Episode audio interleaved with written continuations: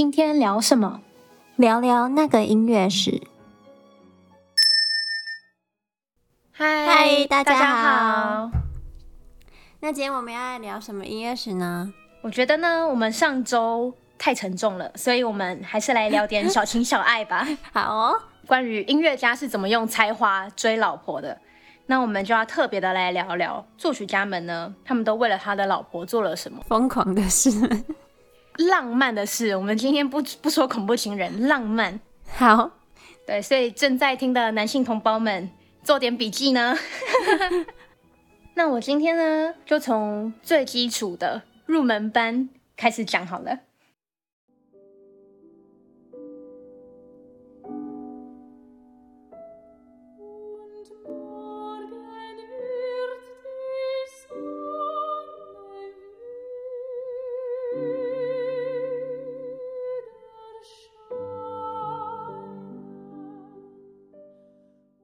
那第一个呢，就是 Richard Strauss。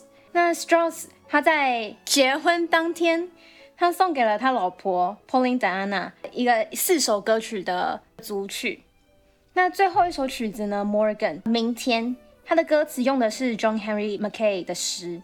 那这首诗写的是：明天的太阳又会再度闪耀，幸运的我们将融入在阳光中呼吸的大地。我们缓缓的、静静的走向沙滩和蓝色的浪。我们安静的凝望彼此的眼睛，沉浸在静谧的喜悦当中。天哪，好好文艺哦，蛮蛮浪漫的。对，诗不是他写的，所以这算是入门班，嗯、你知道？可是至少他也是找了一首情诗，还把它谱成曲，我觉得算有心。可是如果你结婚礼物收到是为你写的一首曲子，你觉得如何？我觉得。就是他如果曲子里面写的特别难，然后要求什么我现场表演啊，为他唱歌的话，那我觉得会很不爽。然后就现实一点的话呢，就是看他的名气。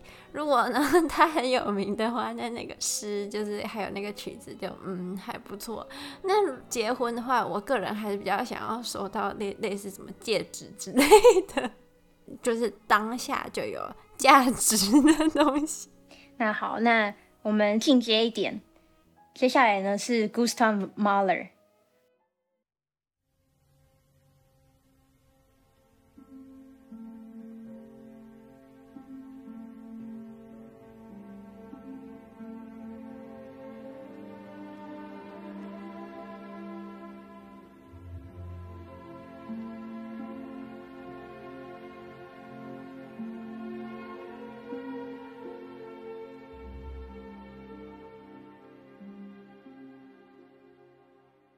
他呢，他的第五号交响曲的第四乐章，根据他的好朋友啊、呃、，William Mengelberg 说的，这是没有说考证过，嗯、只是他的朋友说的。嗯、他在创作第五号交响曲的时候，他刚好遇见了他的老婆，然后也在那段时间内跟他结婚。嗯、所以呢，他的好友 William Mengelberg 就说，第五号交响曲的第四乐章。隐藏着给他老婆奥玛的浪漫讯息。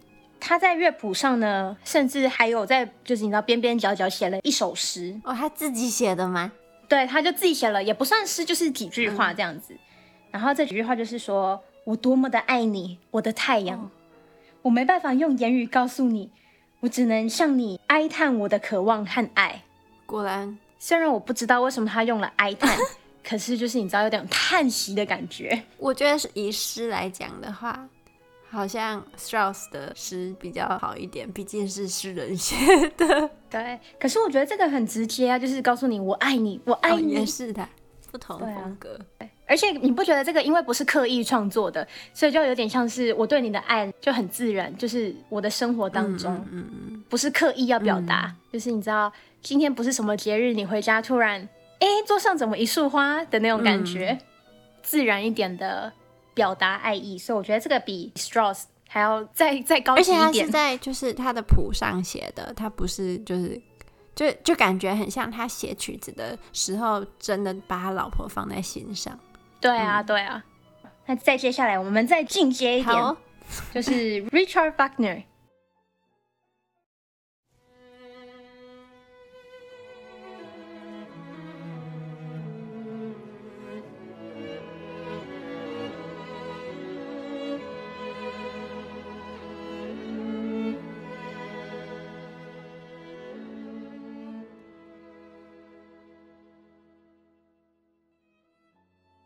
哦天，Wagner 这这种人也会做很浪漫的事。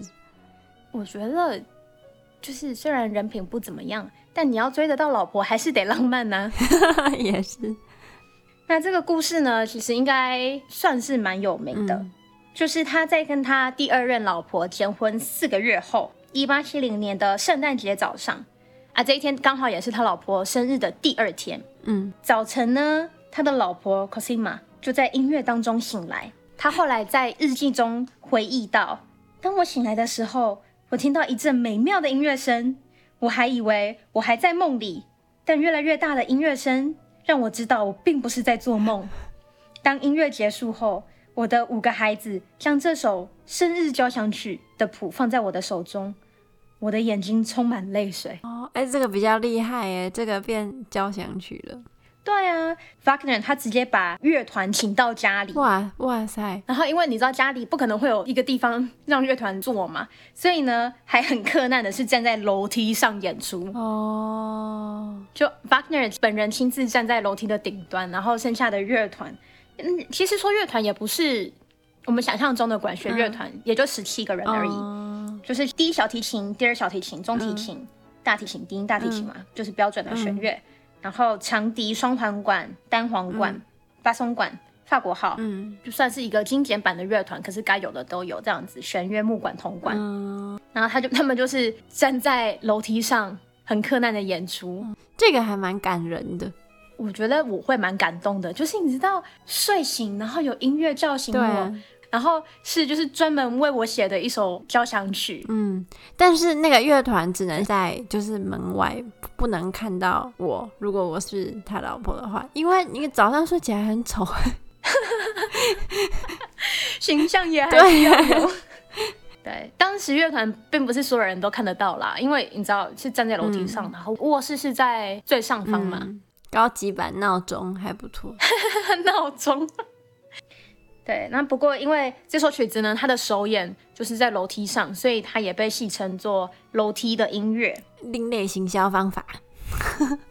接下来呢，我们就要到最高级，嗯、我真的觉得这件事情非常的浪漫，而且实际，爱情跟面包都有了。哦、真的吗？对，这个呢就是 Bela Bartok。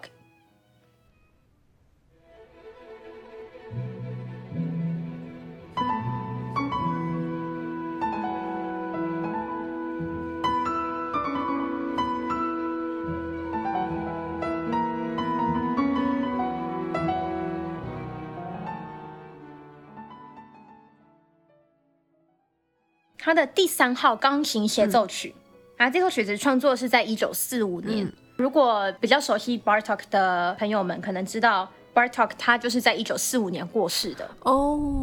所以他在创作这首曲子的时候，他直到他自己快死了，所以呢，他想创作一首曲子送给他的老婆。然后他老婆是一个钢琴家，嗯、叫 Dita Pastori Bartok，、嗯、所以他想要创作这首曲子送给他的老婆，当做是生日礼物。然后希望在自己过世以后，他老婆还可以靠演出这首曲子赚钱啊，或者是如果有其他人演出的时候，他可以收取版权费。嗯、可惜呢，他在完成之前他就去世了，最后还剩了十七个小节没有完成。天哪，十七个小节！对啊，就很遗憾。要是我觉得说不行，你写完再睡。不过我觉得就是留一点遗憾的美，然后这首曲子你看到时候又有话题哦，这样好坏哦，人家都死了，这么凄美的爱情故事，我居然只想到要赚钱跟噱头。对，那曲子最后是由他的好朋友兼学生 Tibor Serly 完成的。可是这个很悲伤哎，就是有有爱情有面包，但就没有就人就不在了，那那感觉像拿命去换的感觉。对啊，嗯。那这样听下来，这四个你觉得哪一个 level 的浪漫程度是你觉得刚刚好？我想想哦，我觉得 Mahler 哎，啊，你比如说这种不经意的浪漫，对，因为第三个是我担心的，就也非常浪漫。可是如果有人看到我早上睡起来很丑的样子，或者是我那天刚好不爽，那那不是就就就很丢脸，被十七个人知道，我觉得。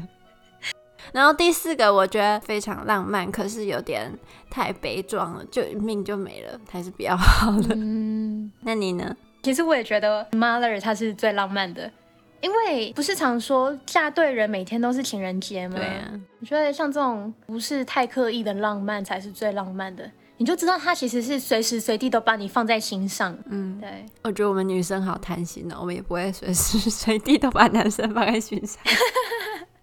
对啊，所以今天就是轻松的聊点小情小爱，来平衡一下上周太过于沉重的话题。好啦，那我们今天就到这里，我们下次见，拜拜。拜拜。